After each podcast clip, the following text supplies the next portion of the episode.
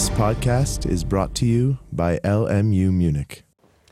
In our introduction, we would like to sketch some episodes from the history of human and animal mimesis. While suggesting a conceptual framework for discussing the anthropological dimension of mimesis, we will also present some case studies taken from the context of our own research. As to myself, I will start with Aristotle and then move to an 18th century quarrel on animal mimesis. Taking up the thread in the 19th century, Katharina will point out how the notion of animal mimesis takes a new shape under evolutionary theory. Antonio will outline that similar debates recur throughout the history of music theory and will highlight some approaches musical practice takes to animals. So we'll change between general reflections and then zoom into some particular cases. I would like to begin by recalling a famous passage of Aristotle's Poetics, which, to a certain extent, configures the entire history of human and animal mimesis. Probably you all, you all know it. Poetry in general can be seen to owe its existence to two chief causes, both of them natural.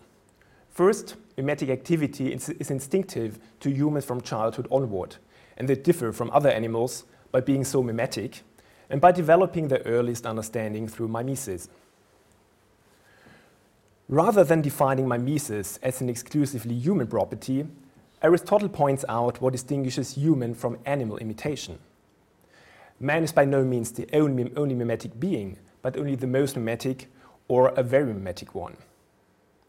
The distinctive mark of the human is not mimesis as such, but a kind of mimesis that involves understanding and ties in with man's pleasure in learning, mathesis. The portrayal of man as highly mimetic is only a comparative point, as Stephen Halliwell puts it, and can be contrasted with examples of bird mimicry in Aristotle's History of Animals. I give you one example.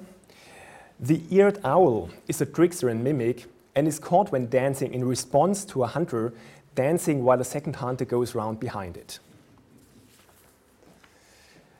Unlike man, the bird does not imitate to understand, but to be deceived and caught. At second glance, this intriguing scene features even several kinds of mimesis. Given that the hunter's dancing is related to the performance of the choir in ancient Greek tragedy, it instantiates the specifically human kind of mimesis discussed in the Poetics. It would follow that human mimesis intelligently exploits the mechanical and compulsive character of animal mimicry. The fundamental superiority of human mimesis clearly emerges from this passage. It is well known that during its long tradition, the concept of mimesis oscillates between reproduction and creation, between mechanism and intellect, and also between the animal and the human. Focusing, focusing on this last dichotomy, one could wonder whether the anthropological machine described by Giorgio Agamben can account for the fundamental instability of the concept of mimesis. Agamben argues, uh, Agamben argues that the difference between man and animal is produced by isolating either the non-human within the human or the already human within the animal. Each time, the difference pre-exists within the human being or within the animal and is generated by humanizing a part of the one or by animalizing a part of the other. Since the term to be defined is always already presupposed, such a distinction can never be stable, but rather, and I quote Agamben, produces a kind of state of exception, a zone of indeterminacy, in which the outside is nothing but the exclusion of an inside, and the inside is in turn only the inclusion of an outside. In numerous cases, the distinction between human and animal mimesis follows a similar pattern. The kind of imitation carried out by men does not always involve mathesis in the Aristotelian sense, but is frequently said to be merely mechanical, unproductive, and involuntary.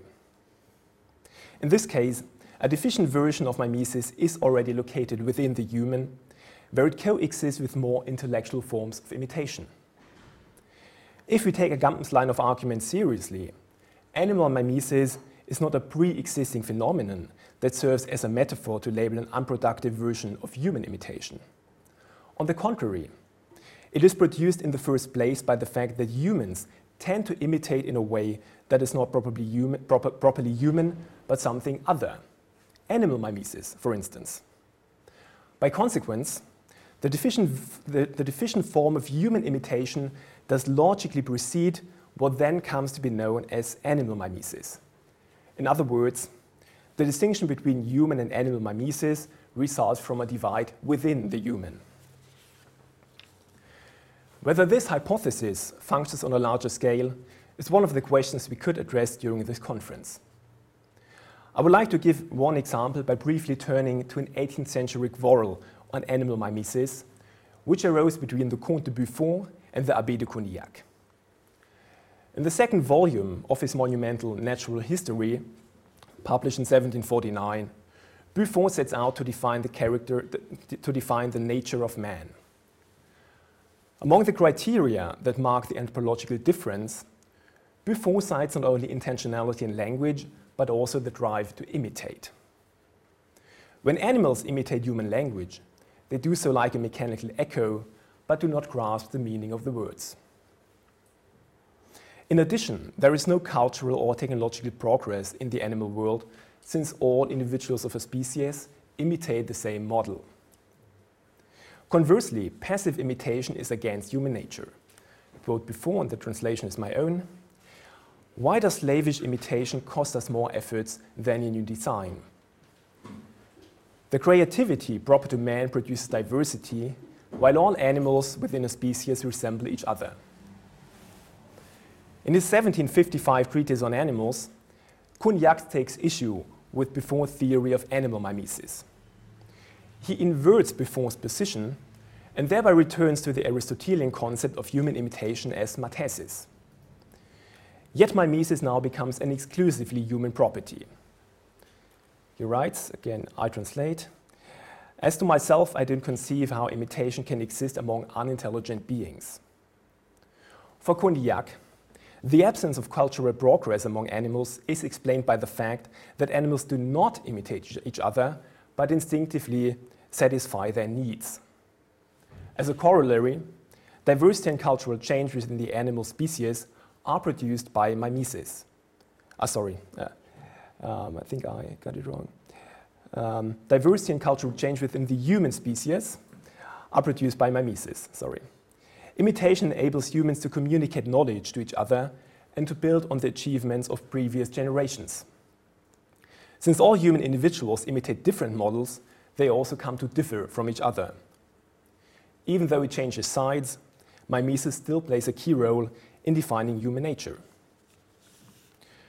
Written some 10 years before the treatise on animals, Condillac's essay on the origin of human knowledge explores the anthropological difference by discussing the case of a 10 year old child who had been living among the bears from his earliest childhood. I quote Condillac He didn't show any sign of reason, walked on his feet and on his hands, had no language, articulated sounds that did not resemble those of a man. One might wonder how a being deprived of reason can imitate its fellow creatures, given that mimesis presupposes intelligence, as Condillac says himself. This paradox arises even more clearly in the case of a deaf mute, whose situation is close to that of the bear child, insofar as he is cut off from language. And Condillac cites one example next to the other. Condillac's deaf mute also turns out to be a highly gifted mimic, meticulously imitating the religious rituals his parents perform, but never understanding what they mean. Maybe the imitation was the more precise for the reason that, is what, that it was not accompanied by reflection, because distractions are less frequent for a man who can hardly reflect. In this case, a kind of mimesis that does not properly pertain to an intelligent being, but rather to an animal, emerges within human nature. As long as man is deprived of, of language, he imitates in a way that is not really human, but bears several features of animal behavior namely the absence of reflection, and the, productions of, on the production of perfect resemblance. One could argue that this doubleness of human mimesis exemplifies the zone of indeterminacy outlined by Agamben. Within the human lurks a kind of imitation that shows, that shows us what animal, animal mimesis would be like. The concept of animal mimesis does not derive from the fact that animals imitate, at least not in the first place, but rather that man imitates in a way that is not yet human. And I pass the microphone to Katharina.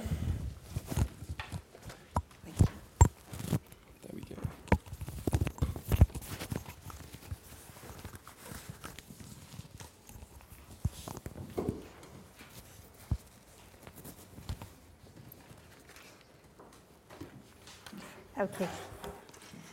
I continue immediately.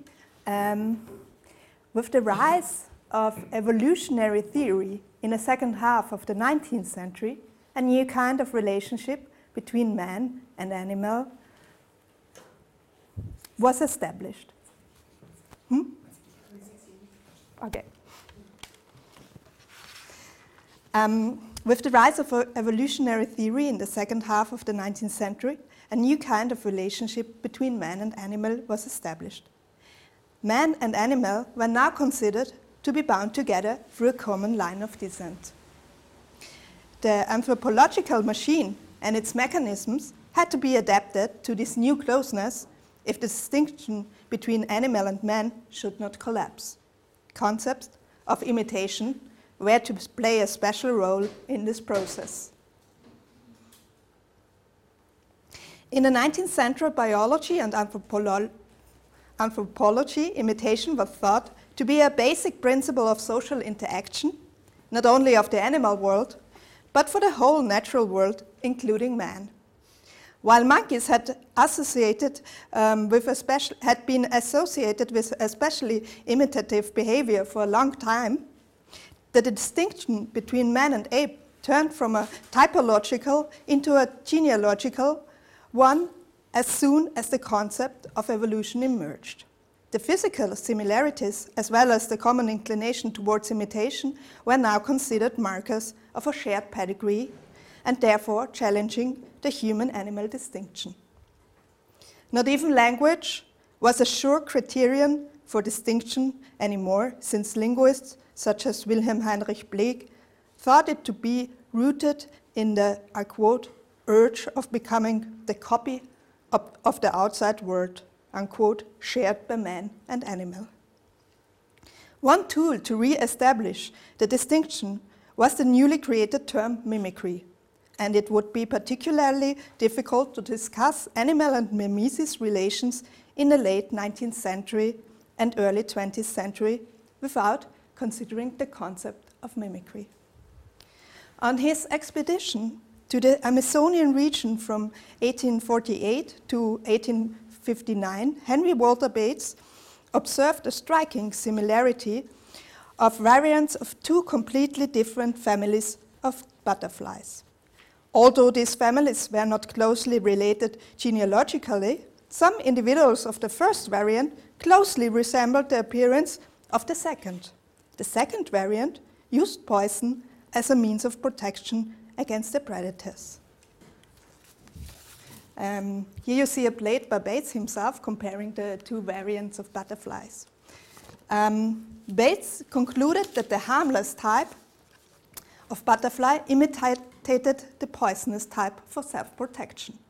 Later on, Darwin mentioned this newly found imitative capacity in the origin of species as proof of his concept of natural selection and survival of the fittest.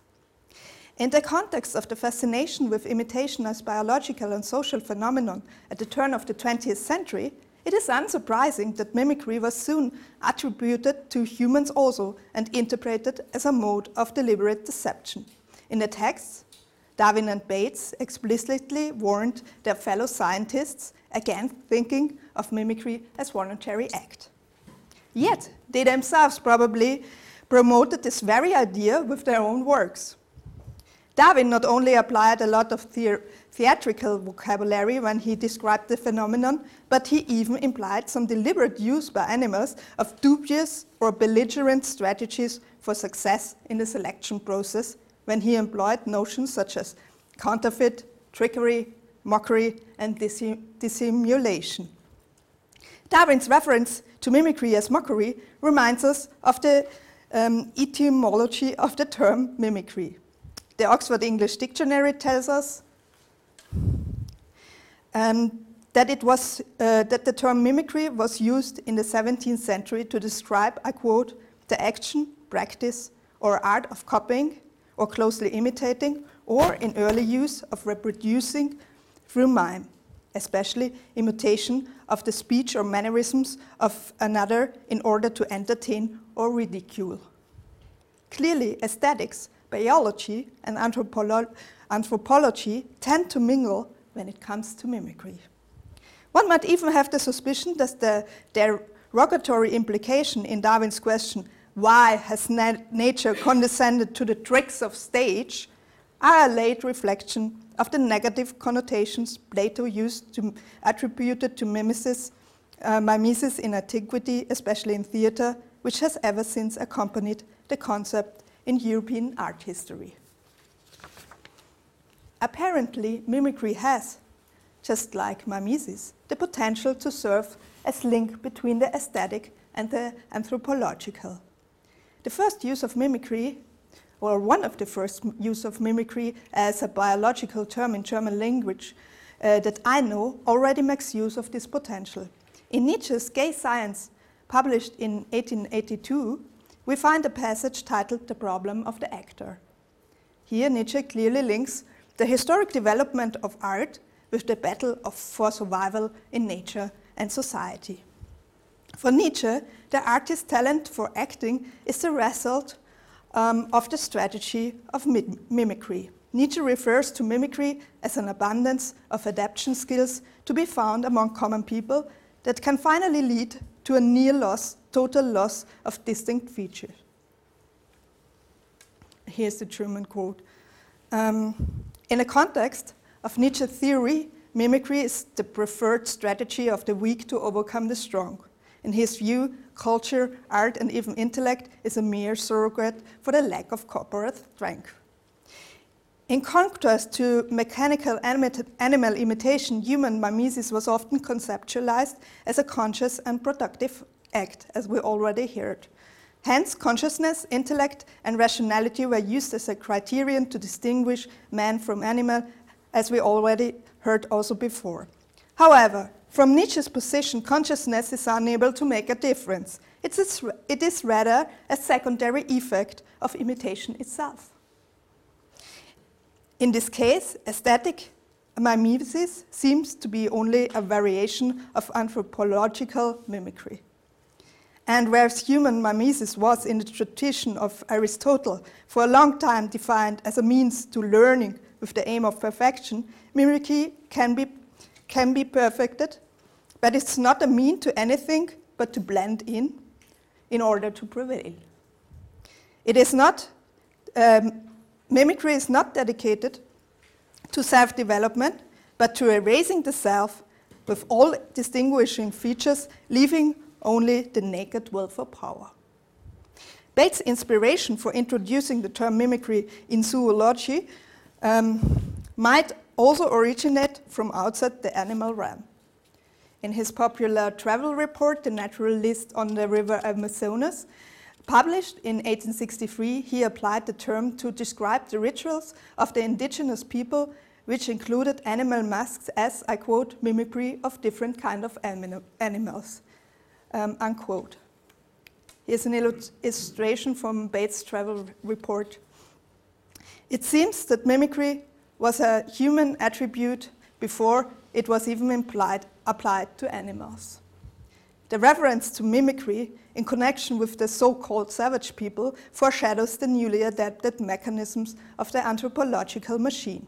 According to Darwin, idiots and savages are especially prone to imitation since they are closer to their natural ancestors, ancestors, the primates. Since mimicry was a biological term which was especially used in the context of evolutionary theory, it was very much compatible with theories of race. Imitation was considered to be a characteristic for humans and animals alike, and therefore linked to the animal part in humans. But according to the contemporary evolutionist theory, only on the top of the descending scale of species, the animalistic drive to imitate can be converted into a conscious control active performance. However, the top rank of the ladder of species was often exclusively reserved for the white male European. Hence, mimicry is attributed to the uh, indi indigenous and colored people and later on to other marginalized groups, first of all Jews. Also, Nietzsche believed that mimicry as a strategy of the weak would manifest itself in dominated groups, especially Jews and women. In contributing especially, especially imitative talents to Jews and women, Nietzsche follows a tradition which was founded in the 18th century that negated every productive potential for the creation of art within these groups. Whereas the art production of women was considered to be only dilettantism, um, that of Jews was thought to be virtuoso and technically perfect, but without feeling, genius, and based on pure reproduction. We would say epigonal in German. While the primitiveness of the so called savages and the dilettantism of women point to an absence of reflection that would render their imitations not quite human, in the case of um, the Jews, it seems rather to be the perfection of the imitation that makes it animal like. Although these characteristics seem, seem almost contradictory, we just have to think of Condillac's description of the deaf mute to understand that they can and have been linked. In conclusion, after the rise of evolutionary theory, imitation served as a link between and as a distinction between animals and humans, as it had already done in the 18th century, by emphasizing the animal in the human.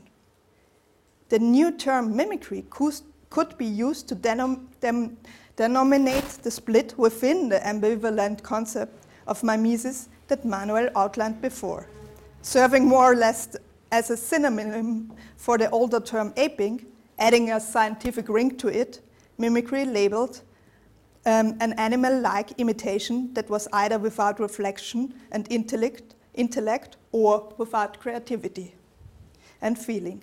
Mimesis could be saved for the productive, creative variant of imitation.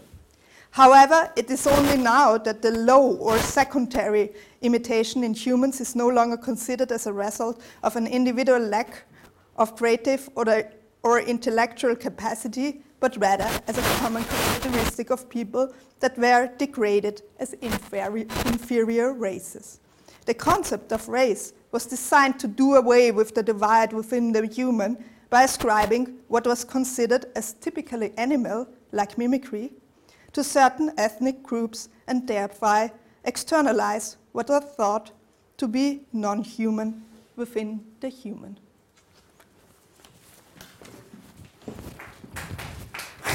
it's not the last one.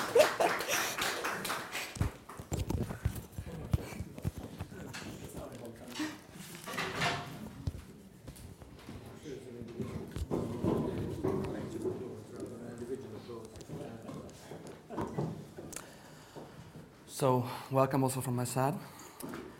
The animality of humans, just recalled by Emmanuel and Katharina, allows me to introduce some of the issues we found most fascinating when we addressed the concept of animal mimesis in the history of Western music and music theory. In the Christian Middle Ages, this paradigm plays a central role in the definition of the ontology of music.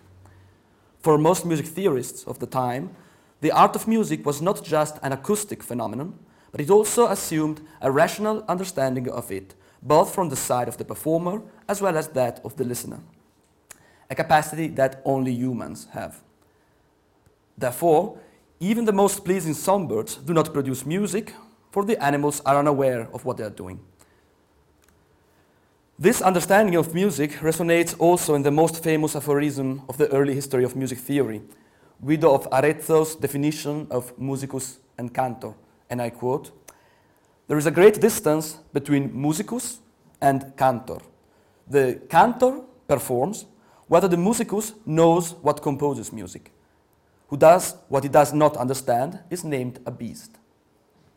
The cantor, intended as a performer who ignores the theoretical basis of music, is compared to a beast because, like a beast, he can perform music he learned by means of imitation, but he does not have a rational understanding of what he's doing. If we course through writings about music from classical antiquity onwards, the pair animal and imitation emerges also in the definition of the origin of music. Among the different theories concerning the invention of music, one is particularly relevant to our discussion. Mankind would have started practicing music by imitating songbirds. And this explanation, we find it over and over, but is present already in Lucretius De Rerum Natura, and I quote, Man learned to imitate with the mouth the trilling notes of birds long before they were able to delight the ears by joining together the tuneful songs. The Christian Middle Ages and Renaissance favored other origin myths of music, either resorting on the biblical figure of Jubal or Pythagoras or both. However, the imitation of birds as the first musical attempt of mankind was still retold as a scientific explanation as late as the 18th century. Leaving aside its validity, it's interesting to recall what uh, was written by two famous opponents of such a theory, namely the musical theorist Johannes Mattheson and Christian Friedrich Daniel Schubart. They both rejected this mimetic explanation of the origin of music, but for different reasons. Mattheson could not accept that music was born by means of imitation of lesser entities such as animals. According to his 1739 treatise, Der vollkommene Kapellmeister, music was already practiced by Adam and Eve, who learned it from the angels. Angels were instruments of divine revelation, and they transmitted the means through which mankind could sing God's praises. Mattheson's approach is in line with traditional explanation of the origin of music, often regarded as a gift of God. Schubart, instead, rejects the very same theory on an aesthetical level. He wrote that, and I'm quoting, the art of music is as old as the world. We could describe the man as a singing creature, just as Aristotle described him as a speaking creature. All men were born with the means to sing.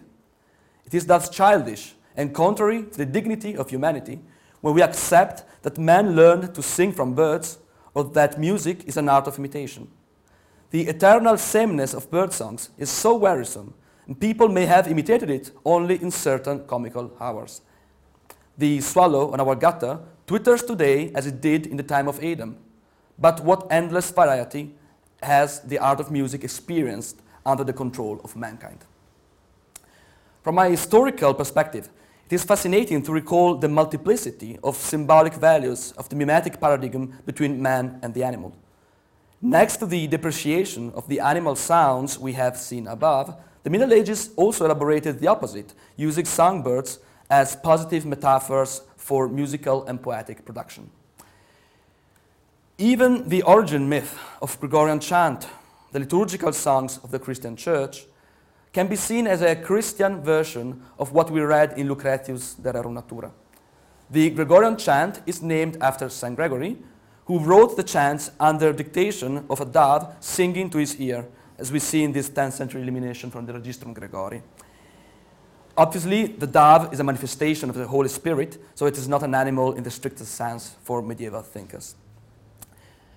Notwithstanding the changing attitudes of thinkers and music theorists, Western music making engaged almost constantly with the artful imitation of the animal world.